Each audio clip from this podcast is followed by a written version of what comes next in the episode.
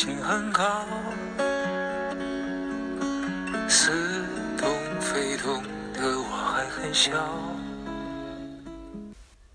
截至到今天，国产的科幻电影《流浪地球》票房已经突破四十二亿人民币，直逼国产票房五十六点五九亿元的冠军《战狼二》。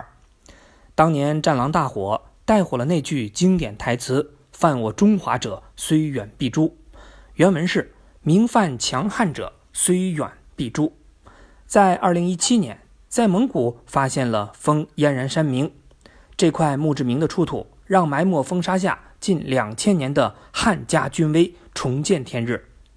在两千多年前，中国北边有块美丽的大草原，兴起了一伙快乐的牧人。他们弯弓又搭箭，他们放牧又抢劫，一点都不蓝精灵，而且特别喜欢殴打周围所有的好邻居。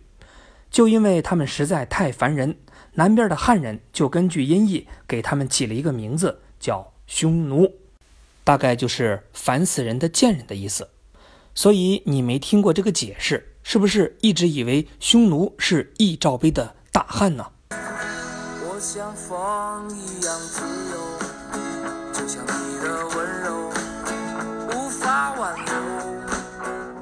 秦始皇统一天下以后，派蒙恬率领三十万大军，把匈奴完全赶出了他的老家河套地区。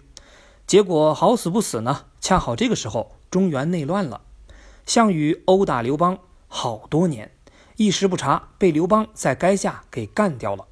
趁着中原乱成了一团，匈奴呢又把蒙恬占领的河套地区抢回去了。你看看这，等汉高祖灭了楚霸王，建国称帝的时候，匈奴的冒顿单于呢围住了平城，汉高祖赶紧给单于老婆送金银珠宝，才捡回了一条命。这个时候的大汉连几匹毛色相同的马都凑不齐，四个字的形容那是又穷又弱，拼拳头打不过，只好认怂，送美女金钱交保护费。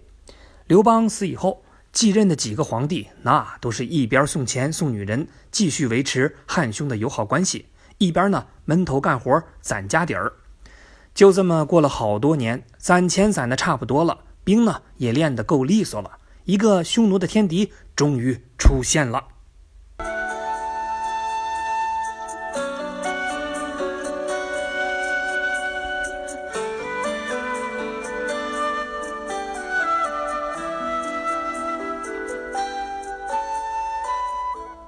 没错，就是汉武帝刘彻，被凌辱了多年的大汉王朝，终于怒吼并开始反击了。吃香的喝辣的。我要收保护费，我要欺负别人呀！我说个事儿，你就知道当年匈奴手下的大汉有多窝囊了。汉惠帝三年，冒顿单于给吕太后，也就是刘邦的老婆，写了一封信，大概意思就是：你看你现在是个寡妇，自己住也没意思，干脆呢，咱俩合一对儿，也算对儿女们有个交代。你说呢？你想想，吕后是什么人？这个被誉为汉朝最狠毒的女人。我随便说几件事情。第一件事情，刘邦的大将韩信是被他设计杀死的，同样被杀死的还有大将彭越。第二件事情，对待属下如此，那对待自己人更是变本加厉。可以说，刘邦的八个儿子有将近一半都是被吕后杀死的。另外呢，这个女人嫉妒心极重。为了泄愤，愣是把刘邦喜爱的小老婆戚夫人挖眼断手脚扔到了茅坑，对外称这个叫人质。你就说这个女人歹毒不歹毒吧？按说这么歹毒的女人当家，应该会有点霸气手段，可真的没想到会是这个局面，真的是卤水点豆腐，一物降一物啊！不过也侧面烘托了匈奴确实是大汉不敢惹的地位。但到了汉武帝时期，情况就不一样了。他先是从自己老婆的娘家人手里选了两个厉害的将领，卫青、霍去病，就剩俩，几次深入漠北，最远打到了贝加尔湖，攻占了河套和河西走廊，直打的匈奴闻风丧胆。然后匈奴就哭着唱：“亡我祁连山，使我六畜不反息。使我胭脂山，使我富甲无颜色。这场仗打得漂亮。霍去病大胜归来，汉武帝给他建造了房舍。霍去病坚持不受，留下了那句名言：“匈奴未灭，何以家为？”也就是经历了屡次重创以后，匈奴元气大伤，内外交困，流年不利。公元前六零年左右，匈奴五个单于争抢大魏，经过一番的混战，最后呼韩邪单于最终获胜。但呼韩邪刚坐稳，没想到又出来一个郅支单于和他争，尴尬吗？直接被赶出了单于王庭，走投无路之下，只能南下投靠了汉朝。后边的事情还用多说吗？那是强强联合呀，一个有钱，一个有经验，没有意外，呼韩邪的力量很快得到壮大。而这个时候，郅支单于害怕大汉出兵报复，急忙往西域逃窜。也成了西域一霸，顺带呢还杀死了汉朝护送他儿子回家的使者古籍。汉朝多次派人来要古籍的尸体，郅支非但不给，还凌辱汉使。这事儿就惹毛了大汉西域都护府的副校尉陈汤，他马上向首长甘延寿请战，要求攻击郅支。甘延寿不敢答应，陈汤就趁领导生病，假传朝廷号令。调发屯田的士兵和西域诸国士兵共计四万多名，西征，很快呢就攻破了郅支的都城，斩杀郅支单于和王后太子近千人。汉朝在西域的宗主国地位算是彻底确立了。而那句著名的“明犯强汉者，虽远必诛”，就出自陈汤班师回朝向汉元帝做出的辩护书里。郅支被消灭以后，呼韩邪统一了匈奴。对大汉是感恩戴德、俯首称臣，而且还迎娶了大汉的美女王昭君，和平关系一直保持了六十年。不过好景不长，在王莽的一顿折腾下，双方的关系再次恶化，打打杀杀的日子又开始了。你想想，匈奴这种游牧民族本来就是靠天吃饭。公元四六年，匈奴爆发了严重的自然灾害。旱灾和蝗灾摧毁了草场和农田，饿死的牲畜腐烂，又爆发了瘟疫，落后的卫生条件导致大规模的传染病。单于普奴心里虚，怕汉朝落井下石，于是第二年赶紧派人到渔阳求和，也就是现在北京的密云县附近。可他堂兄日诸王比觉得这个地界儿活不下去了，于是干脆派人带着地图请求内附去。说白了。就是觉得家里实在没法过，要求去汉朝当难民。结果纸包不住火，日诸王比的打算让普奴知道了，堂兄弟俩带着人马就掐起来。公元四七年，日诸王比率领八个部落归顺了汉朝，而匈奴从此分裂成为南北两部。汉朝派遣官吏驻守南匈王庭，监督南匈奴的政务。很明显。南匈奴沦为了汉朝的藩属，对北匈奴呢，也结束了一直以来的防守策略，而改为落井下石和趁火打劫。汉朝对于南北匈奴的关系，一直是采取一种挑拨群众、斗群众的战略。公元八八年，京师洛阳发生了一件大事：皇太后的哥哥窦宪搞政治暗杀，把太后的相好宗室子弟刘畅给杀了。那太后能忍吗？不过也没有太过分，只是把哥哥软禁起来。可就在这个时候，南匈奴希望汉朝出兵讨灭北匈奴，窦宪趁机上书，希望自己戴罪立功，出兵挂帅。尽管群众们都反对，但太后还是批准了。窦宪高兴了，军团马上出发。要知道，这次出差啊，不是出征，有三千多里，击溃了北匈奴的主力。把他们老巢都给端了，牛羊驼那是俘获了百万，杀降二十多万。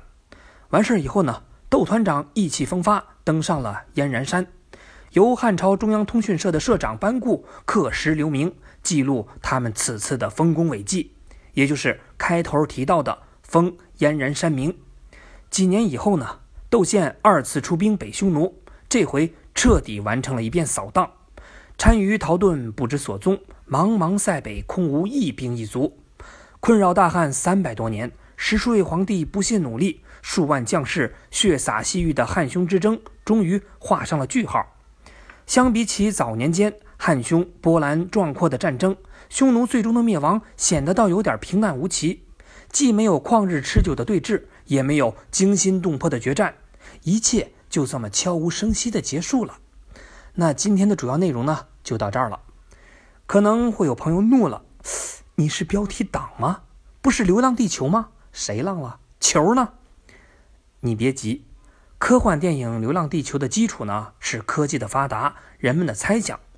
两千年前，人们怎么可能流浪得出地球呢？但你们从来没有怀疑过匈奴人确实被灭掉了吗？如果没有，那人呢？《权力的游戏》你看过吗？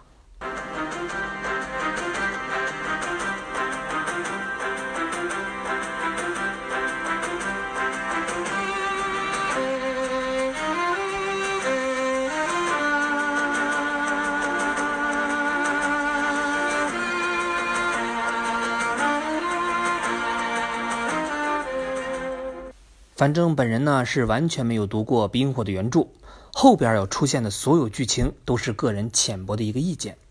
如果我说长城、七国、蛮族、骑士、冰天雪地，你会想到什么呢？别急，咱们看段真实的历史。欧亚大陆大家都知道吧？就在我们脚下，它的最西边呢是一个叫不列颠群岛的地方。在公元四零年的时候，也就是我们大汉王朝的时候。这里除了野蛮人，啥玩意儿都没有。但它的南边有个巨大的帝国，叫罗马。有一天呢，罗马仔跨海跑来，占了大半个岛，并且把当地的野蛮人都赶到了北边。但人家野蛮人也是有自尊的，好吗？你想来就来，想走就走，公共厕所吗？于是野蛮人经常南下骚扰罗马仔。后来呢，罗马皇帝想了一个招，建一道长城，把岛拦腰截断，这样。野蛮人就过不来了。哇哦，好聪明啊！这个罗马皇帝呢叫哈德良，而这个长城就叫哈德良长城。你以为哈德良长城长啥样呢？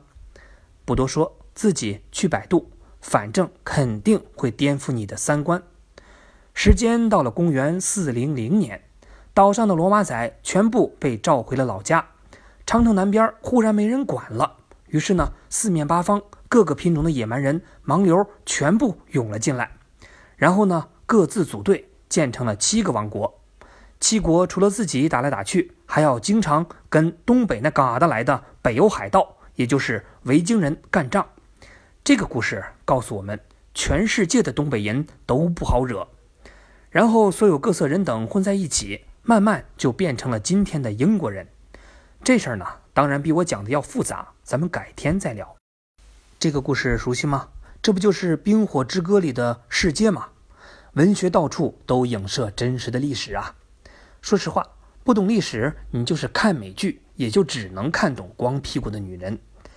咱们再看几段真实的历史：罗马时期，埃及有个女王被弟弟流放出去，在国外兜了一圈，最后成功色诱到一个意大利的凯子——罗马皇帝凯撒，并且借兵夺回了政权。